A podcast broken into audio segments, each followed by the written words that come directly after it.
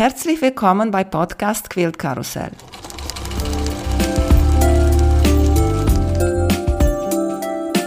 Mein Name ist Emanuela Jeske. Ich möchte euch in die wunderschöne Welt von Quiltern und Patchwork entführen. Heute dabei bei Podcast Quilt Karussell Ina von Quiltzauberei. Hallo Ina, wie geht's dir? Hi, mir geht's super, jetzt wo ich endlich geschafft habe oder wir beide endlich geschafft haben, einen Termin zu finden, wo wir uns dann auch beide mal treffen können. Außerdem scheint die Sonne und der Frühling kommt raus, da kann es einem ja noch gut gehen. Ja, wir kennen uns eigentlich ganz gut von Instagram und ich habe noch mal so gedacht, wie kenne ich dich so bewusst? Weißt du, weil klar, kennst du Quillzauberei, habe ich auch vor der Podcast bei dir bestellt und so. Aber so bewusst, Ina von Quillzauberei, kenne ich dich eigentlich von deinen lustigen Lives, die du machst, diese Unboxings. Ich finde die super. Oh, vielen Dank, das freut mich. Ich habe mich auch ganz lange, ja, wie soll ich sagen, nicht vor die Kamera getraut. Bin zwar schon so in der deutschen Patchwork-Szene über 20 Jahre jetzt bald engagiert, aber ja, so vor die Kamera habe ich mich ja eigentlich nie getraut. Eigentlich bin ich ja eher schüchtern. Also ich bin, glaube ich, der extrovertierteste Introvert, den es äh, so gibt. Zumindest einer von denen. Aha, und wie bist du dann zu der Idee gekommen? Na, dann mache ich jetzt. Die Idee bestand eigentlich schon total lange. Also selbst zu Zeiten, als meine Mutter noch lebte, habe ich immer gesagt, Mensch, ich will eigentlich so YouTube-Tutorials und so machen. Ich war einer der ersten Blogger, die es so in Deutschland im Nähbereich gab. Also meinen Blog habe ich 2004 aufgemacht und dann irgendwann nicht mehr gepflegt, ganz ehrlich, weil Blogs hat ja keinen interessiert. Ich war da einfach vielleicht auch ein bisschen zu früh unterwegs. Und es gab damals auch nicht so viele Modern Quilter, also was mich so interessiert hat. Eher so die moderne junge Sparte, da war ich halt noch relativ alleine. Da war mir so Theresa Kogut, kleine Bärchenstoffe und Vintage, super Vintage. Und ja, da wollte ich eigentlich auch schon Videos machen, aber da hat das halt noch keiner geguckt. Und dann lag das jetzt jahrelang in der Schublade. Ich habe ja dann meine Mutter, die ist an Krebs erkrankt, noch gepflegt mit. Und dann hat man versucht, den Laden irgendwie über Wasser zu halten, dass man keine Mitarbeiter und Co. entlassen musste. Also blieb das immer auf der Strecke. Naja, und nun, dann kam halt Covid und die Lockdowns und dann hatte man plötzlich Zeit, weil es kam niemand mehr ins Ladenlokal rein. Und wenn keiner mehr reinkommt, dann muss man mit seinen Kunden halt irgendwie anders kommunizieren. Und nur Newsletter fand ich auch langweilig. Er hat dann auch ein bisschen gedauert, bis ich den Mut gefasst habe. Da hat mir Herrschaft Müller auch gut zugeredet und der Daniel gut zugeredet und haben gesagt, Mensch, mach doch einfach mal, das ist doch nicht so schlimm. Na, aber wie wir Frauen dann ja halt auch gerne mal so sind, ne? So, ja, heute kann ich leider nicht vor die Kamera, weil ich habe meine Ansätze nicht gefärbt. Und heute kann ich nicht vor die Kamera, weil ich habe Augenringe und morgen kann ich nicht vor die Kamera, da habe ich einen Pickel und übermorgen ist wieder irgendwas anderes. Und dann habe ich irgendwann gesagt, ich mache jetzt einfach mal, kann ich ja hinterher löschen und so viele gucken eh nicht zu. Und dann waren es doch irgendwie beim ersten Mal schon 40 Leute. So nahm das dann seinen Lauf. Ich finde die so schön. Erstmal, weil man sieht gleich da die neueste Stoffe, wie du bekommst. Und besonders jetzt, weil du Covid erzählt hast, ich finde auch deine Reaktionen so niedlich, wenn du aufmachst und du sagst, na mal gucken, was heute da ist. Und dann erzählst du, dass diese Bestellung sollte vor halbes Jahr oder dreiviertel Jahr da sein. Und dann fehlt schon mal, oh guck mal, diese Jelly Roll sind immer noch nicht da und sowas. Ja, ich finde es halt auch wichtig. Ich finde, wir sind ja eine Näh-Community und ich finde das immer schade oder fand es schade, jetzt ist es ja durch die Lives nicht mehr so, dass man so, ja, wie soll ich das sagen? Ich habe halt gemerkt, Kunden gehen auf die Quillzauberei.de Seite und wir versuchen das möglichst ja professionell zu machen. Ne? Man, man soll es ja schön und gut haben und alles finden und das Sortiment soll toll sein. Dadurch haben aber viele gemeint, wir wären irgendwie der Otto-Versand. Ja, die haben dann gedacht, ach ja, schöne professionelle Webseite, große Auswahl, da arbeiten bestimmt 50 Personen und sobald ich da anrufe, abends um 22.30 Uhr, geht eine freundliche Callcenter-Mitarbeiterin ran und wird mir schon irgendwie helfen. Und ich fand das halt auch wichtig, mal zu kommunizieren. Das ist nicht so. Ne? Also wir sind ein Team, ja, aber wir sind ein kleines Team, wir sind super familiär. Und auch wenn wir abends um elf schon mal auf eine E-Mail aus dem Homeoffice antworten, weil wir einfach Lust drauf haben und kundenfreundlich sein wollen, da äh, ist jetzt kein Fließbandarbeiter, der da irgendwie alles abschneidet. Und halt dann auch gerade während Covid eben diese Lieferengpässe, die betreffen uns auch. Und am Anfang sind wir auch oft oder auch, auch heute noch, wird man von manchen Leuten, und ich verstehe es, eine schwierige Zeit für alle. Alle sind irgendwo ja gestresst und mitgenommen. Jeder ist auf irgendeine Art und Weise von Covid beeinflusst worden. Das auch so ein bisschen zu kommunizieren, hey, es ist wirklich so. Ne? Also auch wenn du im Eisenwarenladen anrufst und die sagen, da sind Lieferengpässe, ja, die gibt es wirklich überall und die denkt sich keiner aus.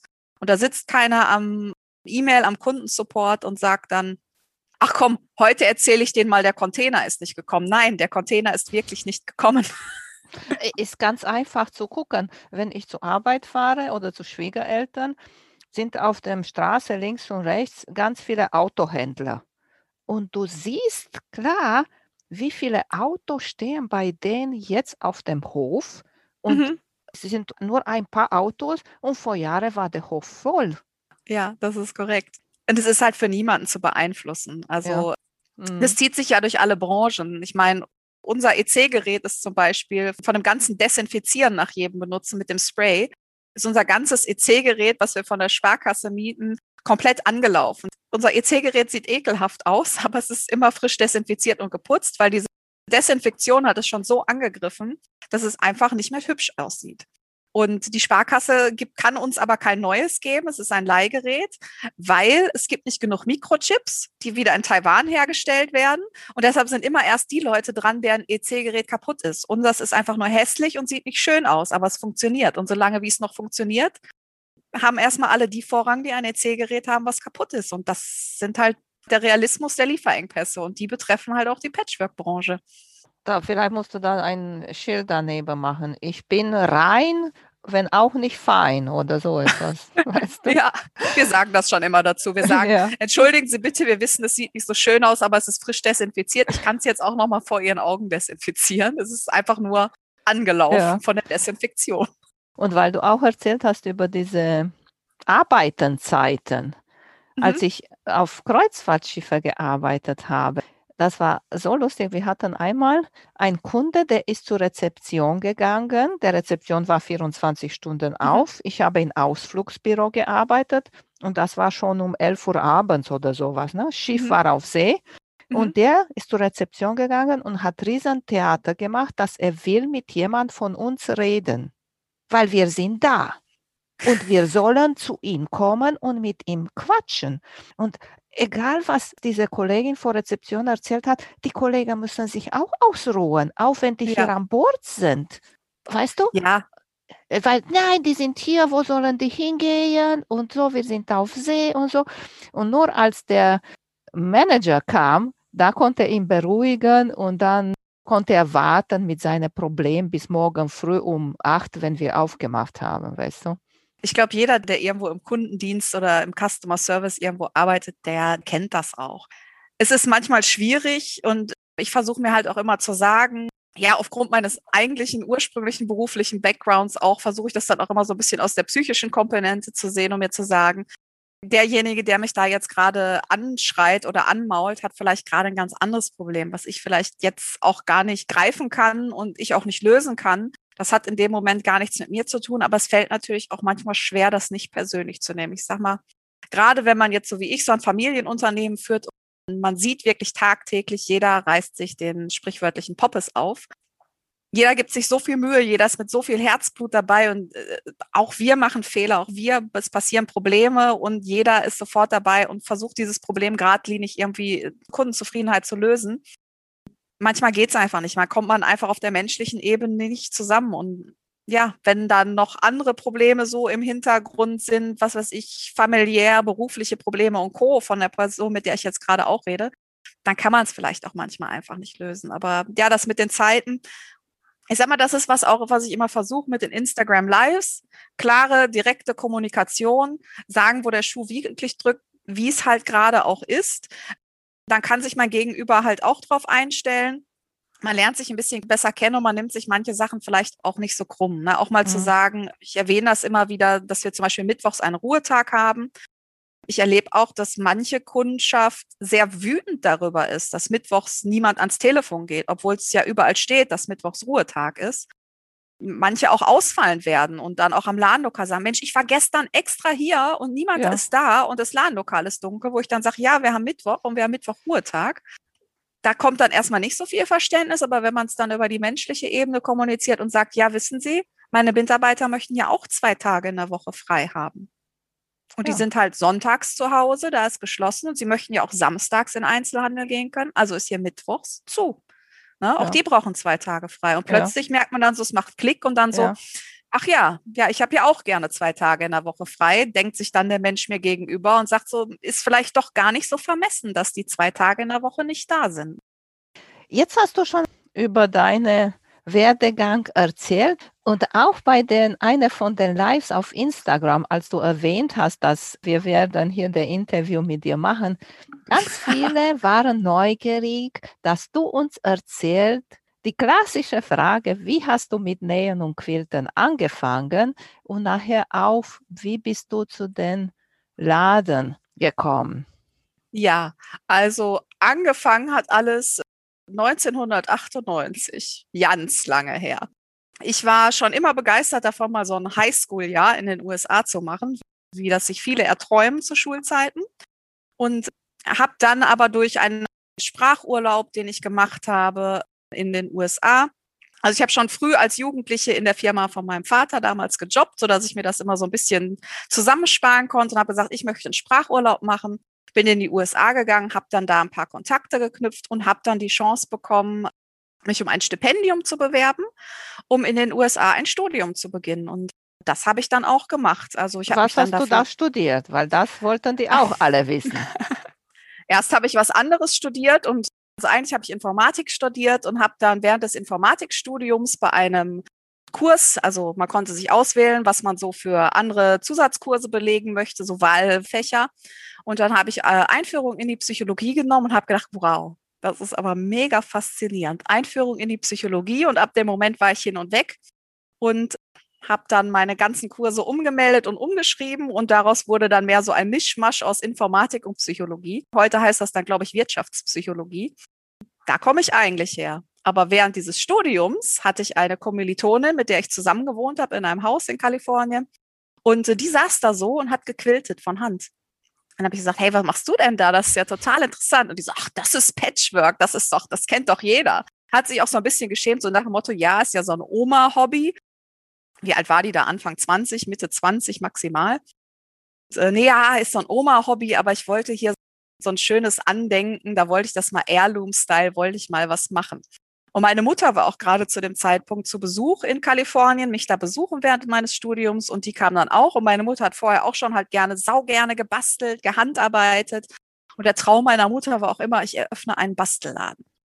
Da greife ich jetzt vor, meine Mutter und ich, also, boah, das ist ja hammergeil, das wollen wir jetzt auch machen, jetzt sofort, wie geht das? Und dann sind wir in Patchwork-Laden gefahren, haben uns da eingedeckt bis unterkante Oberlippe im Vorort von Los Angeles ja, dann habe ich mich da beraten lassen in diesem Patchwork-Laden und dann haben die gesagt, ja, suchen Sie sich mal hier was aus. Wir haben ja so diese Wand mit den Patterns und dann suchen Sie sich was aus und dann suchen wir zusammen die Stoffe aus. Und ich so, oh, Mariners Kompass, sieht total gut aus. Das mache ich.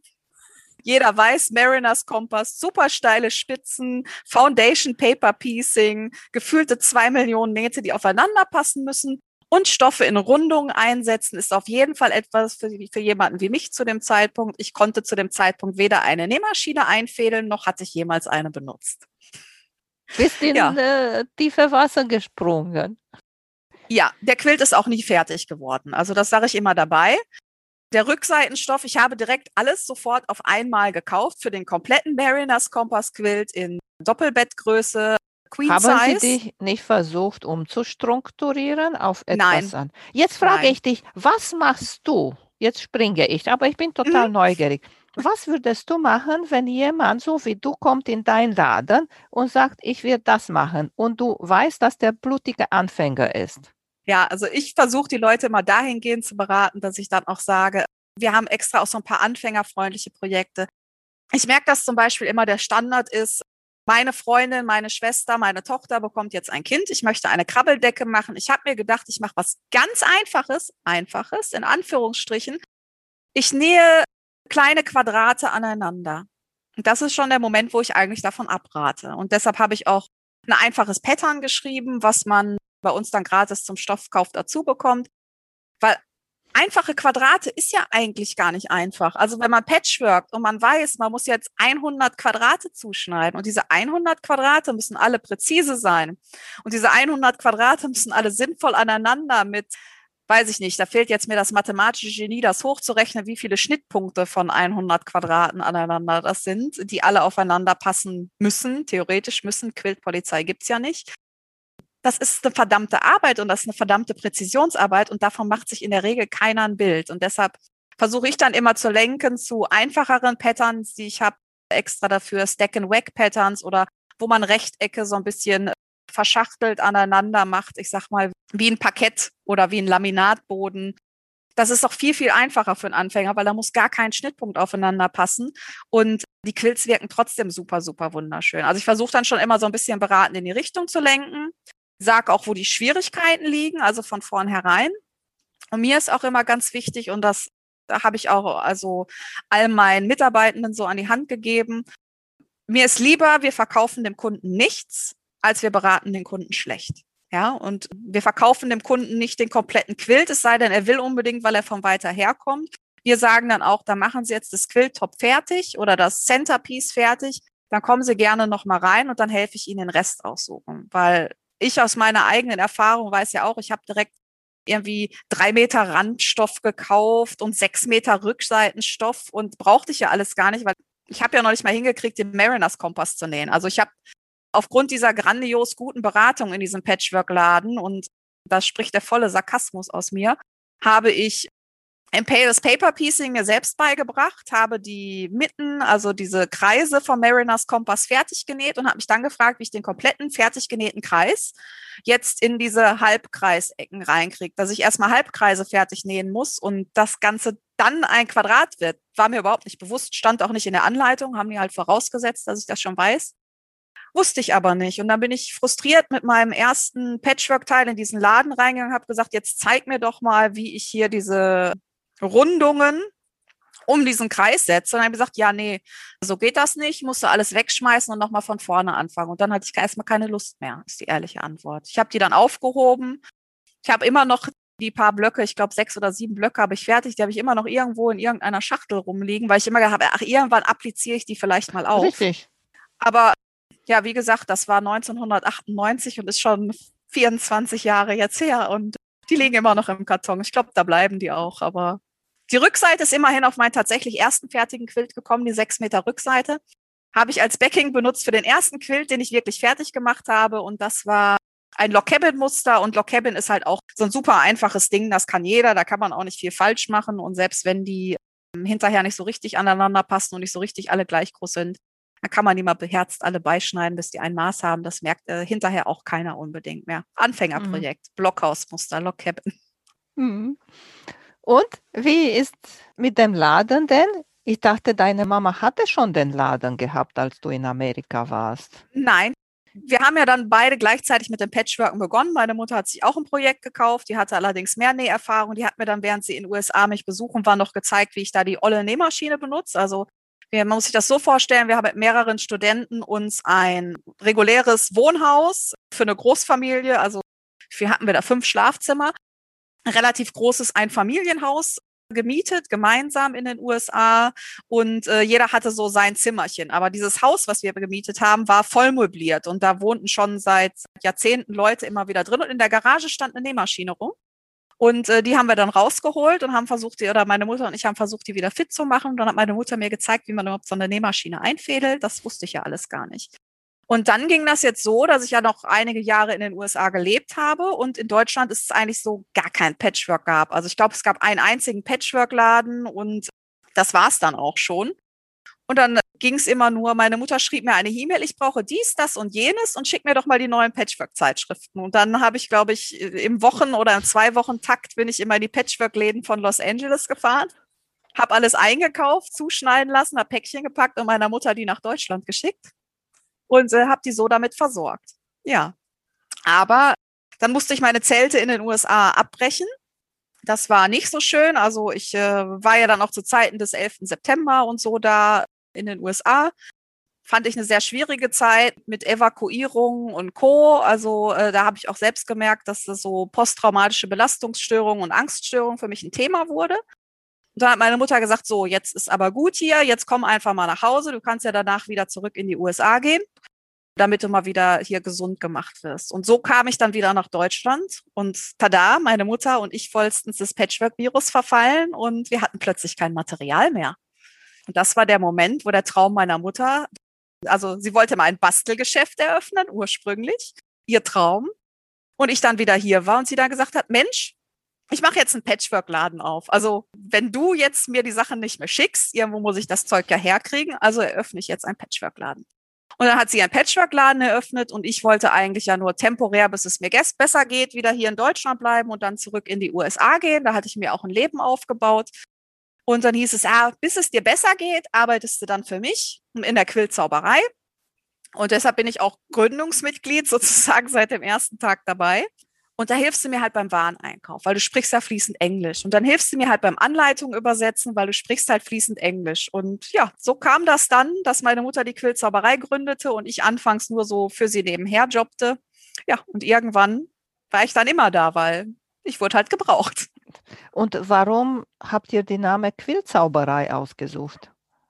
Das war ein ganz, ganz, ganz, ganz langes Brainstorming und es gab so viele verschiedene Namensideen. Warum wir dann letztlich Quiltzauberei ausgewählt haben, weiß ich auch nicht. Mittlerweile ist der Firmenname ja eigentlich schlecht für uns, aber den gibt's halt schon jetzt 20 Jahre und deshalb werde ich den auch immer beibehalten. Wir können ja eigentlich so viel mehr als Patchwork und Quilting mittlerweile. Wir haben ja auch Wolle, wir haben Sachen zum Häkeln, wir haben Bekleidungsstoffe. Im Nachhinein war die Wahl des Namens Quillzauberei sehr schlecht, weil es kommen auch heute noch regelmäßig Leute in den Laden und wollen Zauberutensilien kaufen und fragen uns nach gezinkten Karten, Jonglage-Sets und Co. Also auch manchmal, wenn ich dann neue Leute kennenlerne, irgendwie im Bekanntenkreis und sage, ach, wo bist du denn? Ja, Quillzauberei, das Stoffgeschäft in der Innenstadt. Ich sage immer Quillzauberei in der Innenstadt. Mittlerweile sage ich Stoffgeschäft dabei. Weil früher kam dann immer so, ach so, der Zauberladen. Nein, wir sind kein Zauberladen führt eigentlich zu Missverständnissen. Also die Wahl des Firmennamens war, glaube ich, im Nachhinein nicht so gut. Aha. Wie hat dir im Laden gefallen und wie gefällt dir das jetzt? Weil, okay, du hast das übernommen von deiner Mama. Es war natürlich schwierig und es war auch keine einfache Entscheidung. Und ich muss auch sagen, ohne Daniels Hilfe, der dann auch gesagt hat, Mensch, ich unterstütze dich da, hätte ich es wahrscheinlich vielleicht auch nicht gemacht. Ich habe ja im Grunde die Quiltzauberei mit meiner Mutter vorher aufgebaut. Also ich war von Anfang an da, als sie sie gegründet hat. Ja, es war ihr Laden, aber ich war halt auch immer im Hintergrund und habe geholfen beim Einkauf, Warenbeschaffung. Bin zu den Messen in den USA hingeflogen und so für sie, dadurch, dass ich halt Englisch spreche wie meine zweite Muttersprache. Also ich träume auch teilweise in Englisch und dann ging das halt so seinen Lauf. Ohne Daniel hätte ich die Quiltzauberei, glaube ich, nicht weitergemacht, weil, wie soll ich sagen, ein Job, wo man ein geregeltes Einkommen hat und nicht 70 Stunden die Woche arbeiten muss, ist ja eigentlich auch was Feines für die Nerven. Ja. Aber du ich mache es halt gern. Du hast ja oft, auch früher habe ich dich gehört, dass du Daniel, Daniel gesagt hast und ich war mhm. mir nicht sicher. Er ist ein Partner. Ja. Ja, mhm. auch im Leben, auch im Laden, überall sozusagen. Genau. Näht er auch? Der ist äh, super mannigfaltig kreativ begrabt, ja, aber was soll ich sagen, sein Steckenpferd ist eher Farbkomposition. Ne? Also ich sage immer, er macht das manchmal auch so ein bisschen wie Kay Fassett, ohne jetzt zu sagen, er ist Kay Fassett. Wir, wir nennen ihn immer mit Spitznamen Captain Kona, weil er ist halt unheimlich farbbegabt. Er kommt ja auch aus so einer langen Künstlerfamilie, also Bühnenbildner und musikalisch Begabte, was da nicht alles in seinem Familienkreis umher spukt an Kreativen. Der hat halt ein unheimlich tolles Farbgefühl. Ne? Und der sagt dann auch schon mal so, hey, das, das, das und das. Und dann sage ich, ja, dann näh das doch. Und dann legt er schon mal alles bereit und legt alles raus. Und dann sehe ich so, das Nähen an sich macht ihm dann doch keine Freude. Und dann sage ich so, ja, komm, wir machen das zusammen. Ja, aber dem gefällt, glaube ich, dass der gestalterische Teil am besten. Mhm. Er ist auch im Laden, richtig da, bei Verkauf ja. und so. Mhm, ne? Genau. Ja. ja, Daniel ist quasi ein Vollzeitmitarbeiter der Quillzauberei. Ja, der ist auch im Verkauf, im Backoffice und Co. Der hilft den Kundinnen bei der Farbauswahl. Das macht er auch besser als ich. Und da, da bei den Frauen ist das sowieso, kommt das viel besser an. Ne? Das kann ich mir vorstellen, oder? Ja, was soll ich sagen? Leider ja. Ich finde das aber auch immer ein bisschen schade. Also ich beobachte das ja auch auf diesen Patchwork- und Quiltmessen. Früher noch, wenn meine Mutter auf die Messen gefahren ist und mein Vater ist mitgefahren. Ich finde das auch von uns Frauen untereinander so ein bisschen schade, muss ich sagen. Weil wir reden ja immer von Emanzipation und von Gleichberechtigung. Und dann guckt man sich das an auf so Quiltmessen. Und da sitzt jemand, der überhaupt gar keine Ahnung hat. Also in dem Fall, um ein Beispiel zu nennen, mein Vater. Ich sitze auf der Quiltmesse und führe einen Patchwork-Spezialfuß vor. Und ich führe den detailliert vor und ich habe alles vorbereitet und es hat alles Hand und Fuß und ich habe auf jede Frage zu diesem Nähfuß eine Antwort. Nun kam es aber so, dass ich ein Magen-Darm-Problem bekam auf dieser Messe und zwischendurch immer vom Stand wegrennen musste. Aber wir hatten ja keine andere Wahl. Und dass ich nichts anderes auf dieser Messe verkaufte, sondern nur dieser Nähfuß, waren wir darauf angewiesen, dass diese Nähfüße weiter verkauft werden. Aber wenn ich zwischendurch wegrennen muss, naja, hat mein Vater sich gedacht, ich habe dir jetzt den ganzen Tag zugehört, ich weiß, was ich so ungefähr zu erzählen habe. Ich setze mich einfach an die Nähmaschine. Mein Vater noch keinen einzigen Tag an der Nähmaschine gesessen. Noch nie. Setzt sich an die Nähmaschine, tritt aufs Gaspedal, ne, ne, ne, ne, näht die Nähmaschine los. Der hat doch nicht mal das Füßchen gesenkt an der Nähmaschine. Um ihn herum eine Traube von Frauen, alle am Kichern, alle am Lachen. Hihihi, sie müssen den Nähfuß runter machen. Und mein Vater so, ach ja, ich muss den Nähfuß runter machen. Guckt ohne Maschine und weiß noch nicht mal, wo man das macht. Ja, dann sagt eine andere Dame, also er ist ja eigentlich der, der die Vorführung macht. Sie müssen den Nähfuß hier drüben runter machen. Gucken Sie mal da und macht für meinen Vater den Nähfuß runter. Mein Vater so, ah, okay, ja, ich gebe noch mal Gas. Ne, ne, ne, gucken Sie mal, toll der Fuß, ne? Der kann auch super Kurven zusammennehmen. Der hat hier diese spezielle Führschiene, also was er so bei mir gehört hat, was ich so vorgeführt habe. Was er gezeigt hatte, hat aber nichts mit dem zu tun, was er gesagt hatte. Ne? Und die Frauen hatten so einen Spaß daran, dass dieser Mann da saß, dass sie alle einen Nähfuß gekauft haben. Das End vom Lied war, mein Vater hat alle Nähfüße verkauft, die wir mitgebracht haben und das alles innerhalb von einem Tag, während ich krank war, weil er war halt ein Mann, das hatte halt irgendwie Autorität und hatte Charme. Während ich als Frau ganz viele Fragen bekommen habe, ob das denn jetzt wirklich so gut ist und dies, das und jenes. Wenn Außendienstler oder Vertreter von Firmen reinkommen, es ist ja meine Firma, der Daniel ist ja theoretisch nur mein Angestellter dann kommen die rein und wollen immer den Chef sprechen. Und dann wird auch immer nur erstmal äh, versucht, mit dem Mann zu sprechen, weil die Frau hat ja keine Ahnung. Und das finde ich halt irgendwie schade. Ich finde, daran sollten wir als Gesellschaft so ein bisschen mal versuchen zu arbeiten, dass auch Frauen Ahnung haben können.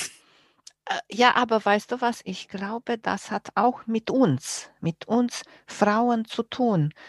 Weil am meisten ist auch so ein bisschen diese Konkurrenzsache die Welt ist groß, ist Platz für alle, so sehe ich das. Und besser, wir arbeiten zusammen, als ich dich, weißt du, hinter deinen Rücken oder weiß ja, ich nicht was ja. oder, oder sowas mache. Ne?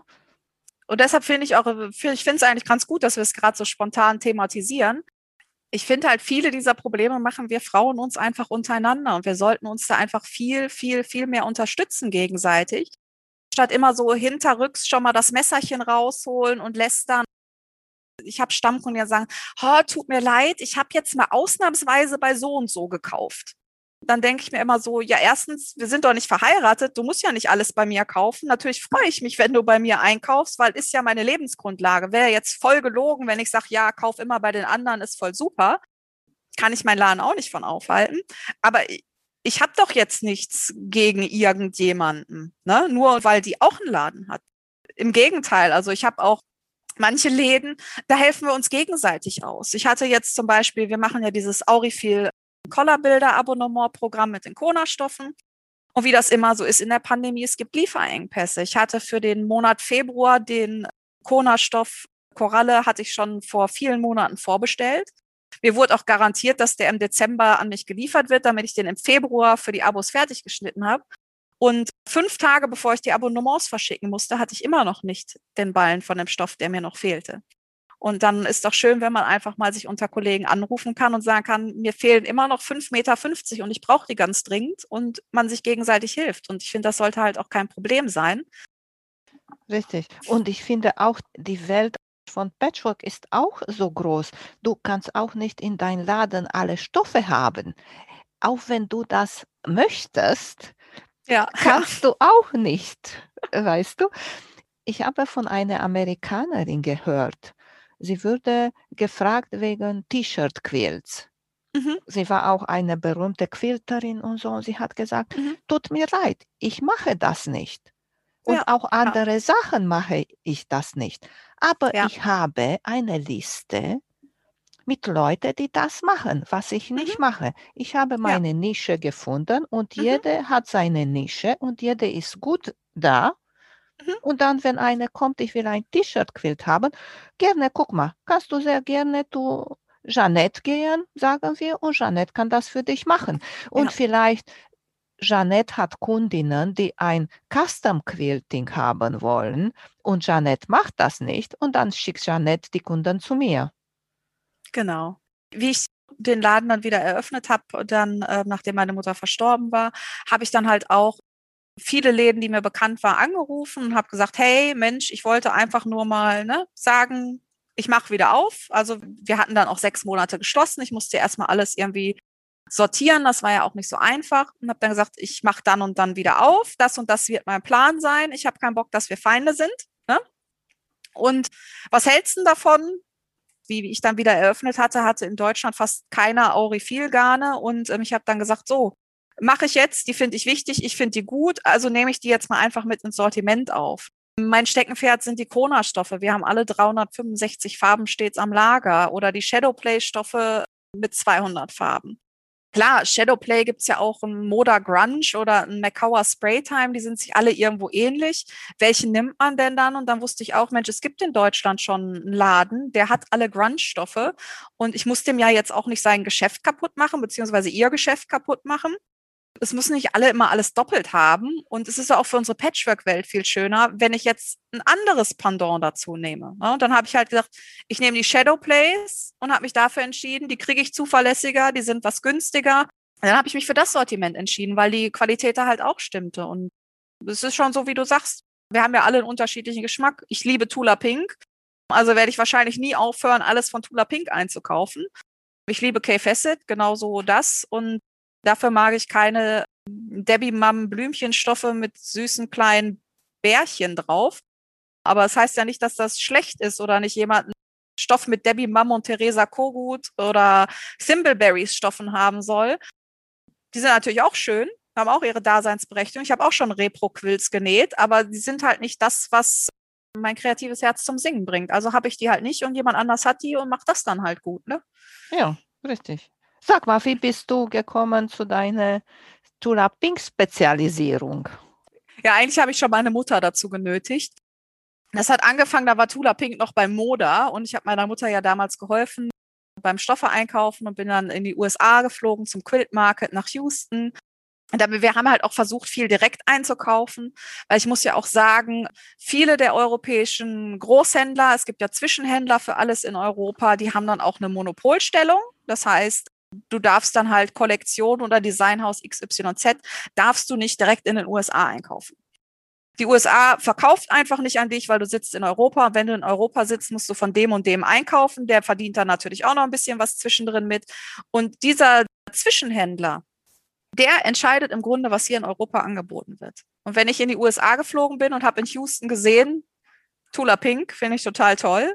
Und der europäische Zwischenhändler hat dann aber beschlossen, das ist ja sowas von schäbiges Zeug, das kauft hier keiner. Dann haben wir das in Europa auch einfach nicht bekommen. Und dann bin ich wieder nach Houston geflogen und habe da so lange auf den Tisch gehauen und Gott sei Dank in meinem super fließenden Englisch konnte ich denen das dann auch argumentativ so unter die Nase reiben, dass sie sich dann darauf eingelassen haben, dass wenn ich sage, ich will das haben, ich das auch zu kriegen habe. Und dann habe ich eine ganze Zeit lang meine Bestellungen direkt in die USA geschickt. Die wurden dann zwar noch über den europäischen Zwischenhändler ausgeliefert, zu deren Preisen. Er hat dann auch noch schön mitverdient, obwohl er keine Arbeit hatte. Ja, und so habe ich dann halt diese Kollektion als einzige in Europa bekommen.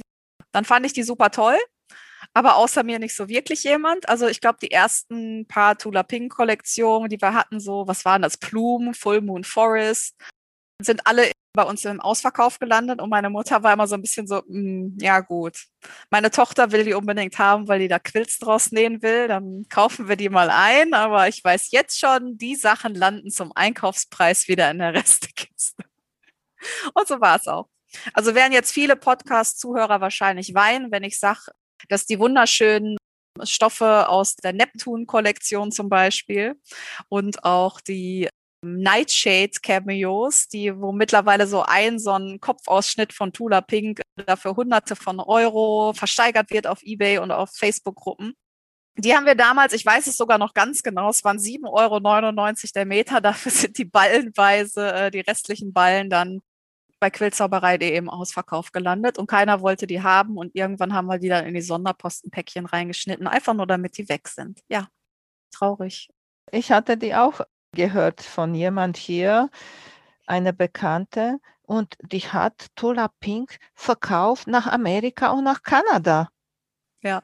Die Stoffe. Also wie, wir da sind waren die äh, nicht mehr vorrätig, weißt du genau, diese Neptun-Serie, was Mhm. du sagst. Und ja, die hat sie immer dahin geschickt. Ja, also wir sind mittlerweile sogar dazu übergegangen, dass wir für die Out-of-Print-Serien die Preise tatsächlich auch erhöhen. Wir haben die ja die ganze Zeit normal im Verkauf, dann kosten die ihren Preis und dann merken wir aber auch auf dem Sekundärmarkt, dass das sehr teuer wird. Am Anfang habe ich die Preise nicht erhöht, wenn der Wert der Stoffe gestiegen ist bei uns im Webshop, fand ich halt fair. Aber es ist dann halt auch Folgendes passiert, dass, wie du schon sagst, die Leute aus Kanada, aus USA, aus Großbritannien im Scalper Sekundärmarkt haben uns dann leer gekauft. Einfach nur, damit sie es da für ein Schweinegeld weiterverkaufen konnten. Und dann fand ich das immer sehr frustrierend, weil ich hatte dann irgendwelche Reste über von der Kollektion. Halt, manche Prints sind ja halt nur Beistoffe, die gehen nicht so gut.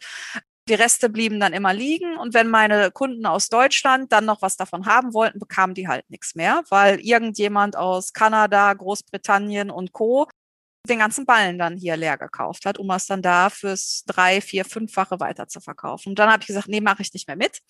Wenn ich dann merke, dass so ein Preis steigt, erhöhe ich den äh, Preis von dem Stoff auch bei uns in unserem Ladenlokal. Seitdem haben wir so das Scalper-Problem so ein bisschen eingedämmt. Sollte mir vielleicht, eigentlich sollte es mir egal sein, weil Hauptsache der Stoff ist weg und ich habe mein Geld verdient.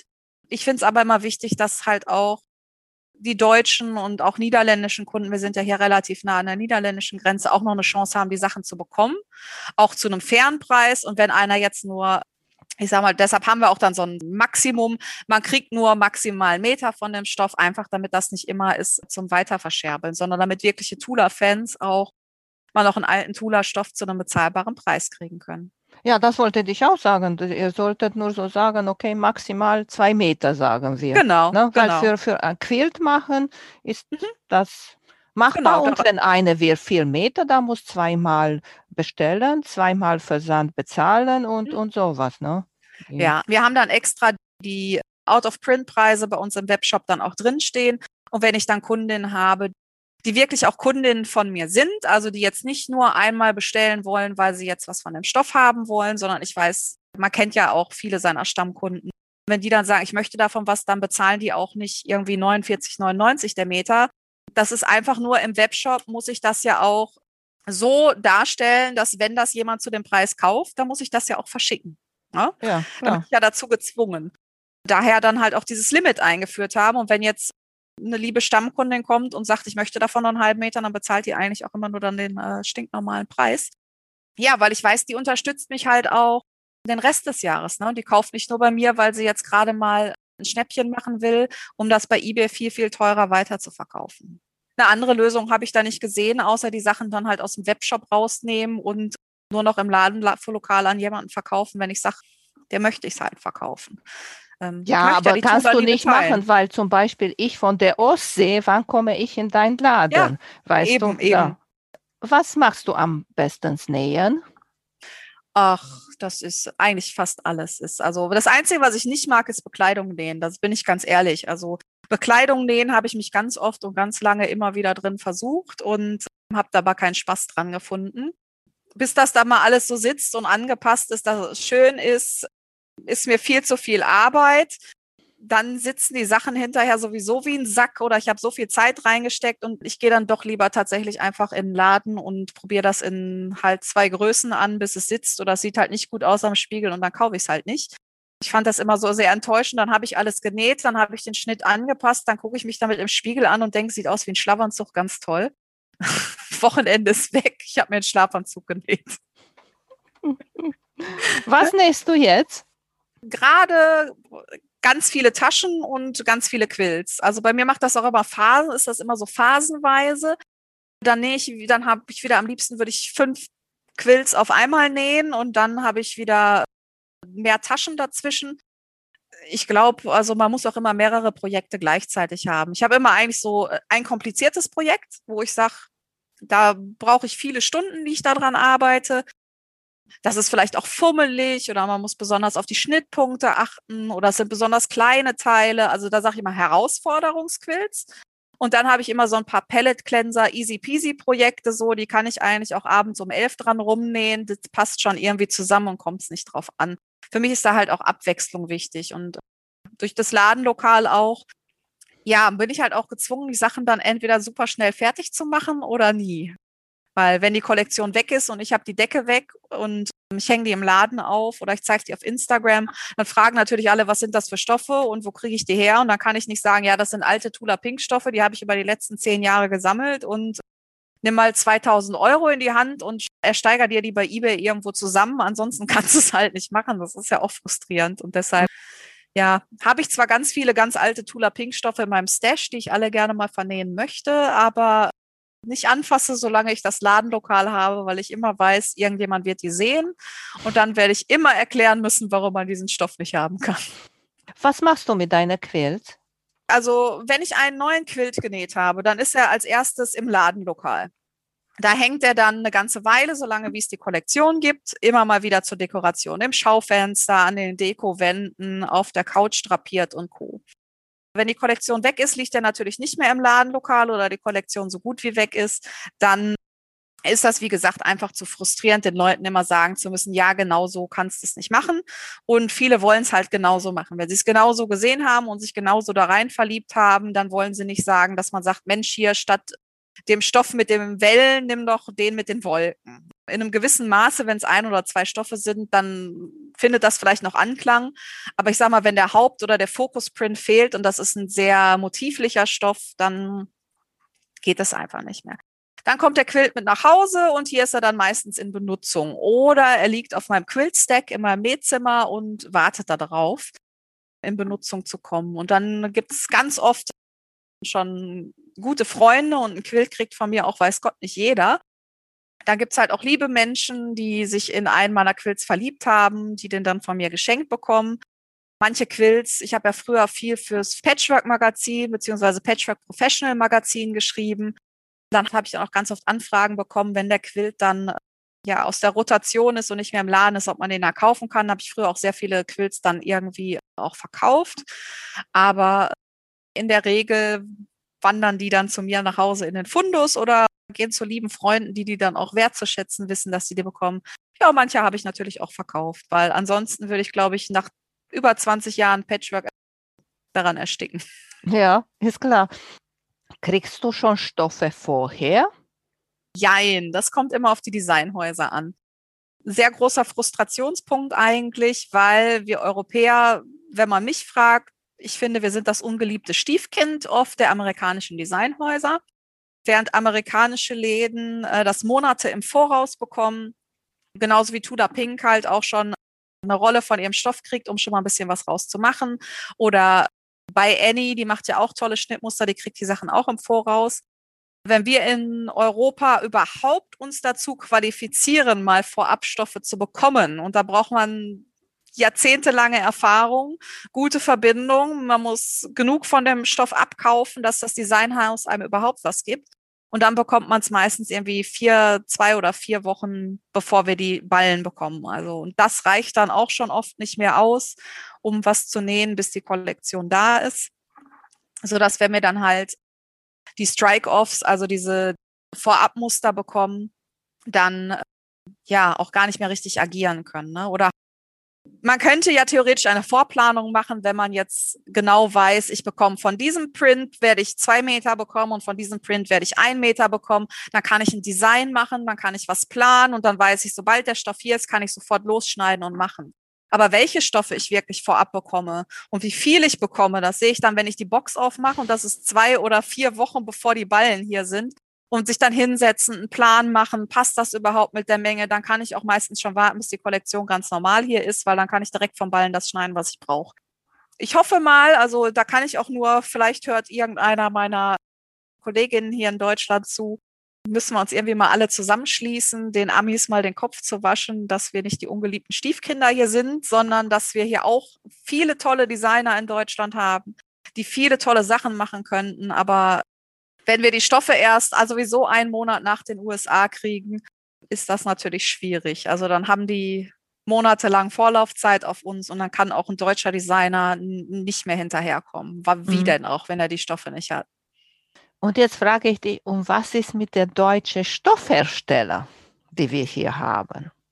Also das Problem, was ich bei deutschen Stoffherstellern viel sehe, ist die Grayish Goods, die die benutzen. Also die haben ja nicht diese 60 Schuss, 60 Kettfäden, perfekte Webung oder diese 68, 68er Webung, wo es beim Patchwork ja eigentlich auch ein bisschen drauf ankommt für die Langlebigkeit der Quilts, für die Qualität der Prints, wie gut die Farben aufgenommen werden, wie präzise die Drucke dadurch werden. Wenn man nicht die ordentliche Webung hat, steht und fällt viel der Patchwork-Stoffqualität mit. Und in Deutschland ist man halt sehr erpicht auf dieses, ein Stoff muss 1,45 Meter breit sein. Mhm. Ne, dieses wird grundsätzlich in 1,45, 1,55 produziert. Es wird eher ähm, viel qualitativ für den schnelllebigeren Markt produziert. Dann wird da halt mal eine Tischdecke draus oder mal ein Täschchen draus. Aber wirklich so sich an diese Patchwork-Qualität ranzutrauen, sehe ich einfach niemanden auf dem deutschen Markt, der das wirklich so macht und so forciert. Und ich habe halt die Erfahrung gemacht, wir haben ja zwischendurch mit ein paar deutschen Produzenten da zusammengearbeitet, dass die halt äh, ja durch die unregelmäßige Webung sich halt un auch unregelmäßig verziehen bei der ersten Wäsche. Viele mhm. Leute mhm. waschen immer noch nicht vor. Ja, ich weiß, es ist eine philosophische Frage. Aber es kann dann halt auch total viel in die Hose gehen. Und ich sag mal, ich als Ladenbetreiberin in dem Moment muss ja auch eine gewisse Garantie geben für die Ware, die ich da verkaufe. Das heißt, wenn ich schon weiß, da können solche Probleme entstehen, dann versuche ich natürlich, dem vorzugreifen und dem Kunden nichts zu verkaufen, wo dann ein qualitatives Problem eventuell, muss ja nicht, ne? ist ja bei allen Baumwollstoffen zum Beispiel, können fünf Prozent einlaufen, müssen gar nicht einlaufen. Aber wenn ich schon jemanden habe, wo ich weiß, das passiert und ich lasse mir dann auch gerne wenn mir auch solche Kollektionen vorgeschlagen werden, eine Füllprobe oder ein Muster geben, dann schneide ich das exakt zu, dann schmeiße ich das mal durch die Waschmaschine und durch den Wäschetrockner und gucke, was passiert. Und dann messe ich das nochmal nach und ich habe so ein Spezialwerkzeug, womit ich die Schuss- und Kettfäden überprüfen kann, wie die äh, aufeinander sitzen und ob die äh, gleichmäßig stehen. Und wenn das dann ja nicht funktioniert, dann lasse ich lieber gleich die Finger davon es ist schon so, ich muss ja auch sagen, selbst bei den amerikanischen Designhäusern, die Qualität in den letzten Jahren baut ab. Und ich hoffe, es ist einfach auch nur halt pandemiebedingt. Also wir haben in den mhm. letzten, seit der Pandemie, wir haben so viele Fehler in den Stoffen wie in 20 ja. Jahren davor ich nicht gesehen habe. Ne? Mhm. Ne? Dass man mhm. mal kleine Löcher hat oder einen Druckfehler oder dass jemand beim Drucken nicht aufgepasst hat und keine Ahnung, da klebte irgendwas an der Walze und dann hat man, äh, keine Ahnung, alle 30 Zentimeter fehlt plötzlich ein Stück vom Druck. Ne? Das äh, sind halt so Schlampigkeiten, die sind in den 20 Jahren, die ich das mache, habe ich nie so viel gesehen wie, wie in den letzten Pandemiejahren. Aber Momentan schiebe ich es halt noch ein bisschen darauf auf die Lieferengpässe und ein bisschen darauf, dass ja auch unheimlich viel Baumwolle auf dem Weltmarkt ja verschwunden ist für, für andere Applikationen, für die Maskennäherei zum Beispiel. Dass ich hoffe, dass man da so ein bisschen wieder hinfindet, weil ansonsten ja, hm. sehe ich da auch ein bisschen schwarz. Aber wollen wir es nicht schwarz mal? Momentan sind ja noch außergewöhnliche Zeiten. Hast du etwas, das du noch unbedingt nähen möchtest? Oh, Außer deine schöne alte Tula Pink Stoffe.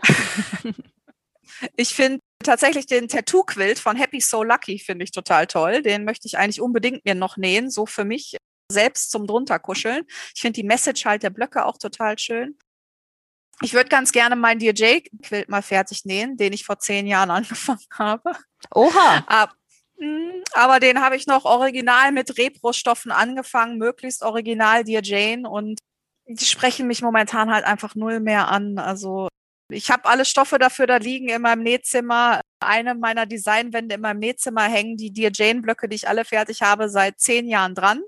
So alle zwei Jahre habe ich mal wieder Lust drauf und dann nähe ich mal wieder vier, fünf Blöcke und dann bleibt das liegen. Also den würde ich eigentlich wirklich gerne fertig machen, weil ich weiß, er wird wunderschön und ganz so viel fehlt auch nicht mehr, aber die Motivation hat mich einfach vollkommen verlassen.